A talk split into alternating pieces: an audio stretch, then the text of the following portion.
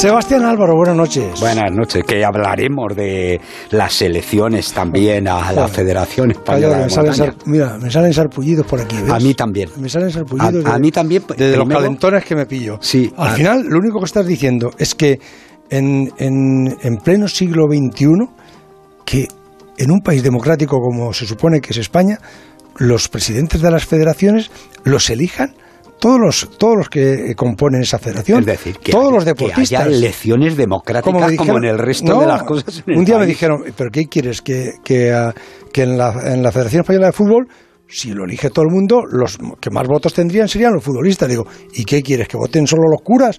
¿O, o- o- o los militares o los trapecistas? Pues tendrá que ser los futbolistas. Evidentemente, es a los que más les, les afecta. Claro. Y luego, en otra medida, los árbitros. ¿Hay menos árbitros? Pues tendrán menos votos. ¿Hay menos directivos? Tendrán menos votos. Masajistas, médicos. Pero todo el que tenga algo que ver con el fútbol es un voto. Y en esa representación todo el mundo votará. Claro. pero y no solamente Y los eso, futbolistas elegirán a su presidente. Que, que ese mismo argumento es el que se utilizaba antes en, en las sociedades que se, que se llama voto censitario. Desde el Y era, derecho romano. No, eh, no votan las mujeres. ¿Por qué? Porque no, porque no, no, no van a saber elegir. No, no votan los pobres, no votan. ¿Cuántas no, mujeres la- habría la hoy en la Asamblea? De Lores. lo he preguntado a Rafa Fernández. ¿Cuántas mujeres habría hoy en la Asamblea, Muy en, la, pocas. fe- en la Asamblea de la Muy Federación? pocas, seguro. No sé si habría 10 o 12. De, de- a ver si te entera, Bustillo, pregúntaselo a Rafa. De 140, me gustaría saber cuántos votos de mujeres ha habido. Muy pocos. Pues claro. Eh, mira, claro. eh, en, en la federación para elegir al presidente. Al, Pero vamos al a enrollar con esto y no quiero calentar, Sí, es verdad, bueno, es verdad. eh, aparte que tenemos, que, no, que es tenemos que, tiempo, es ya lo que verás. hoy, mm, hoy se, vamos, este fin de semana se ha celebrado el 25 aniversario de los Piolet de Oro. Los Sí. Piolet de Oro se, se sobreentiende que se premian a los mejores montañeros los del mejores, año, ¿no? ¿Y a quién se lo han dado? Pues eh, ya lo contamos aquí, porque Mm, además estuvimos hablando, ahí no está ni Nirma Alpuya, el de, el de los helicópteros, las botellas de oxígeno y los 14 8000, ni están rutas a 8000 que, que, que tienen cuerdas fijas, que la abren los serpas. Hay cuatro, se ha premiado este año a cuatro eh, ascensiones muy comprometidas, muy difíciles, muy técnicas, todas ellas, y luego se ha dado un premio a, a lo que aquí se llamaríamos la mejor carrera, la mejor trayectoria alpinística, que siempre se la dan a gente que ya tiene una edad y que este año por primera vez se lo han dado a una mujer, a, la francesa, a Catherine Desnivel, eh, Desnivel. Eh, se ha dado un premio a cuatro americanos por subir al Linsar, una montaña de 7.041 metros, eh, de las más difíciles y más complicadas, que está muy cerquita de Jusé, del, del valle de, de Jusé. A dos checos, a Marek O- Oleg y Denek Hak, por subir al Chanlang, abrir una ruta nueva a un pico de 7.321 metros. A dos norteamericanos, Alan Rousseau y Tino Villanueva, por subir al Tenji Raji Tau.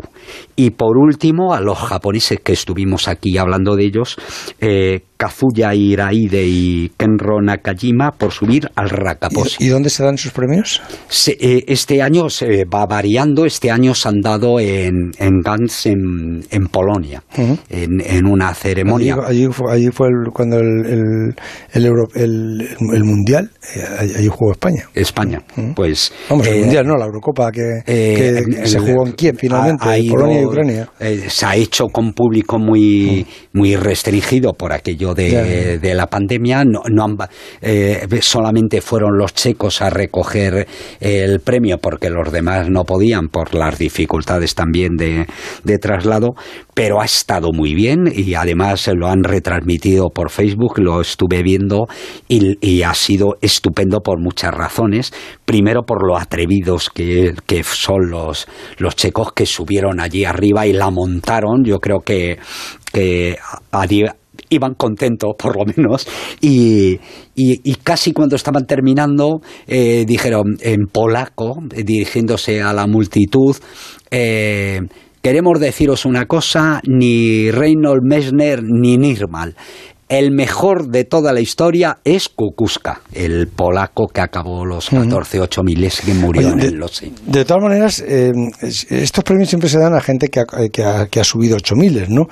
Pero mm, hay, hay otras montañas que, que tú siempre me has contado que, que aun no siendo 8000 son igual de, de peligrosas. Fuera del, fuera del Himalaya no hay ningún 8000. Eh, porque en los Andes está la Concagua que, que, que no, no, tiene 7.000 metros, está muy Por cerca poco, de los 7.000. Sí, 6.959 y, y luego, metros. fuera de... y- Fuera de solamente... ¿Qué hay eh, cercano a los 7.000 metros? El, bueno, Monter de 6.000, pero prácticamente las grandes cordilleras son las asiáticas. Sí, ya, hay, ya, hay el nido, lo que se Pero llama de, de 8.000 no hay nada más que en Asia solamente en en, Asia Himalaya y en y el Karakorum. 7.000 también. y 7.000 también. También. Bueno, el- el- la Concagua en, en, en los Andes es- son 6.959. ¿no? Eso es. Y luego está en Alaska el, el, el, McKinley. el McKinley o Denali, pero eh, por ejemplo en Perú está el Huescarán, un montañar de 6.700 metros, en Chile está el Ojos del Salado, una montaña de 6.800 metros,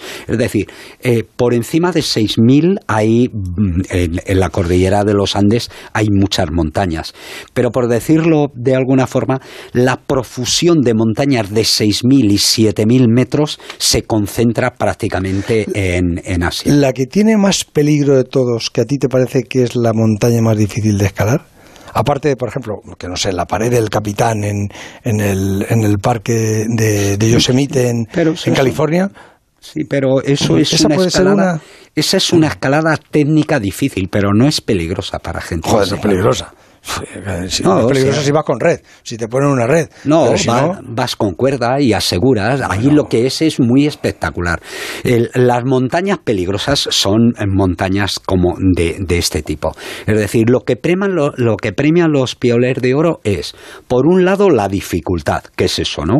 Es decir, ¿qué te ha costado? Bueno, eh, uno de los que ha abierto uno de estos, bueno, de, de todos estos que han premiado, seis de ellos ya tenían pioleros de oro, que viene a ser el balón de oro, pues igual que Messi y, y Cristiano, ¿quién es el que más piolé de oro tiene? ¿Quién es el Messi de esto? ahora mismo el japonés. ¿Sí? Sí. ¿Cuántos tiene? Tres. Tres, bueno. joder. Sí, sí, y, y bueno, y es gente joven, es gente que le, que le sigue dando todos los años, hacen actividades muy difíciles, eh, técnicamente muy comprometidas, es decir, en el que el compromiso lo da, eh, van dos tipos solos, se meten en un valle remoto en el que es muy difícil que nadie te vaya a echar una mano y sin ser par de altura te dejan las cosas en el campo base y generalmente se queda el cocinero y se va y luego con mucho grado de exposición. Por ejemplo, la, la escalada al Linsar, esa montaña tan bonita y tal, es que es de una belleza extrema, cerca de José, eh, la hacen los cuatro norteamericanos. Se lo curran en cuatro o cinco días abriendo huellas. Y casi el último día, casi llegando a la cumbre, una luz los lleva 35 metros no se matan porque no caen al vacío, se reponen y suben a la cumbre. Eso es un grado de, exposición extremo. Y entonces la unión de esas tres cosas, es decir, gente que escala sola, que escala muy difícil y que escala con un grado de compromiso muy elevado, es lo que quieren eh, premiar los pioleros de oro. Oye, hoy eh, eh, se ha conocido el fallecimiento de, de Rita Serpa, que es uno de los, uno de los, de los serpas, de, vamos, de los, de los serpas, porque, bueno, tenía 10 diez veces había subido el Everest. ¿no? El Everest, sí. Es sí. el que más veces ha subido el Everest, ¿no? Uno de los no, no, ahora hay un serpa que tiene 24, Joder, me parece. Se sí. va todos los días. Bueno, el, el, tiene ahí algo. Eh, eh, por decirlo así, sí, pero por ejemplo. Tiene eso, una amiga arriba en el Everest. Eh, no, va todos los fines de semana. Esos 24 eh, tienen mucha menos importancia que los 26 8000 que tiene Juanito, que son diferentes, que están ya, repartidos bueno, sí. por diferentes vías. ¿No le han dado nunca a Juanito el, el piolé de oro? No. No, porque se supone que no ha hecho cosas de Joder. una dificultad extrema. Ya, bueno, sí. toda una vida entregada. Eso ¿eh? es. 26, pero, 26 por ejemplo, sí, pero yo ¿Hay creo... alguien que tenga más? No, ahora mismo no. no por eso. Lo, lo, que hay es serpas que en una misma temporada, por ejemplo, suben al Everest, están, ellos cobran por cliente, suben a un cliente, eh, bajan y, y, se llevan otro para arriba, ¿no? Pero esos son... Y, y luego son como el poti, nada más que montañeros. Eso es. Y, luego, además, conociendo la ruta, como yo me subo a Peñalara, que sé que a es la que, derecha hay una, no, verdad, una piedra es que, para parar y tal. Ahora cuando ves las fotografías esas del Everest, que hay una cola Eso para llegar a coronar, resulta un poco... mm, Sí, no sí, es, es- eso, es- eso tiene ya muy poco que ver un con, poco patético. ¿no? con el... Tendrá el mérito, porque todos los que han subido ahí tendrán mérito y Hombre, tendrán su esfuerzo. No, sí, sin lugar a dudas. tenido que aclimatarse Pero, y eh, estar a pero, 8.000 eh, metros. Pero eso no tiene nada que ver con lo que hoy hemos estado Van todos con hablando botellas de oxígeno, del- entiendo, del ¿no? Biolé de oro. Prácticamente me parece que a, a nivel global el 2%. De solo el 2% no utiliza botellas de oxígeno. Y muchos de esos, eh, por ejemplo, una de las 10 eh, ascensiones de Anrita al Everest, se la han puesto entrecomillada porque la noche anterior durmió con una botella de oxígeno. Y entonces se considera que eso, claro, por la noche duermes bien, te alimentas bien y te recuperas mejor y al día siguiente, aunque subas sin botellas, vas con muchas más fuerzas que si, que si lo hicieras. ¿Tú hasta con qué, hasta qué alturas has llegado a subir? Sebas? 7.300 aproximadamente. 7.300. Sí. ¿En dónde? En el Everest. ¿En el Everest? Sí, sí. En, la, el- en una ruta, además, difícil, la ruta de los polacos. Sí. ¿Y ahí eh, y llegaste a dormir ahí a esa altura? No, el- No. y dormí ese mismo día a 6.500 metros, Ujú. que, es, que es además lo habitual. Y, y ese día hubi- hubiera seguido subiendo, pero lo que iba a hacer era un porteo para, para mis compañeros y me bajé. Oye, eh, Rita Luego Ser- cuando volví a, casa, Carmen me dijo que venía gilipollado porque se me había perdido eh, el- los adjetivos y parte de, del vocabulario y que de- ¿Eso solamente? ¿Porque decía... te, te afecta la cabeza? Porque te afecta, sí, porque tardas en recuperar parte del lenguaje. Ya, ya, y, y- y luego cuánto tiempo tardas en, en volver? No, en, en poco a poco, o- porque yo le decía, oye, acércame esto y dame eso. Y decía, coño, dime qué es el tenedor o el cuchillo. ¿Sí? sí, sí. sí. Oye, eh, te iba a decir que mm, ¿de qué ha muerto Rita Serpa? Porque Eh, era joven. Eh, eh, sí, pero le había dado un ictus. Eh, Ah. eh, ha muerto con 72 años, es decir, que, que, que era joven. Pero se había quedado muy jodido porque en el 2000 es- el ictus lo tuvo en el 2017 y en el 2012 su hijo, que era también un serpa veterano muy reconocido, murió en el campo base del Everest. Eso le afectó mucho. En el 2017 le dio un ictus del que se ha recuperado muy mal y, y- y ha muerto. Él se vio implicado en un, en un asunto de, de un asesinato y que estuvo Está- a punto de ir a la sí, cárcel, ¿no? pe- pe- pero, Pero eso, en- eso lo oí yo una de las veces que estuve, he estado buscando hoy en las redes y no, no lo he visto, así que no, no, no quiero confirmarlo. Lo que sí que sé es que con la muerte de ese hombre se pone de relieve las malas condiciones en las que quedan los serpas que se juegan la vida y cuando ya se terminan, y se termina muy pronto para ellos la profesión. Porque un serpa hasta qué edad, hasta qué edad eh, en duda, hasta qué, hasta qué edad puede subir. Bueno, eh, los hay que, pero a los treinta y pocos años. Como los la- futbolistas. Como los Menos. Menos, pero Sí. además mucho más jodidos porque la mayoría de ellos eh, salen con las piernas, con tal, cuando no acaban tocados por, por eso, por algo mucho Edema más serio. pulmonar, Un edema sí, sí. pulmonar, un edema cerebral. Es gente de, de que, que vive muy a tope, pero que además se, se desgastan mucho porque la permanencia en altura ya lo ves, ¿no? Es decir, ha subido 10 veces.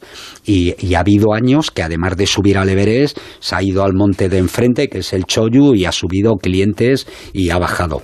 Y luego además subió... Subir clientes significa eh, llevarles, orientándoles, guiándoles Guiando. o llevarles las cosas. el- en, en el caso de Anrita, guiando.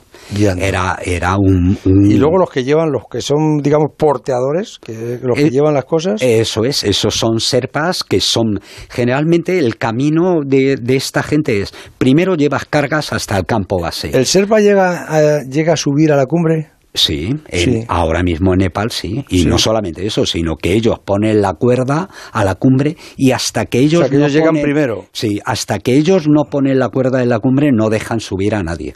Y ellos ponen la cuerda y luego tú subes y te haces la foto. Eso es. Y te la hace el Serpa. Bueno, también, a veces. generalmente la carrera de ellos lo que, eh, lo que hacen es, llevan, por, llevan cargas hasta el campo base y de repente un Sirdar, que es el jefe de los Serpa, se da cuenta y dice, coño, este es fuerte. dice, tú para la siguiente expedición eh, te vienes conmigo a subir cargas al campo 1 o al campo 2.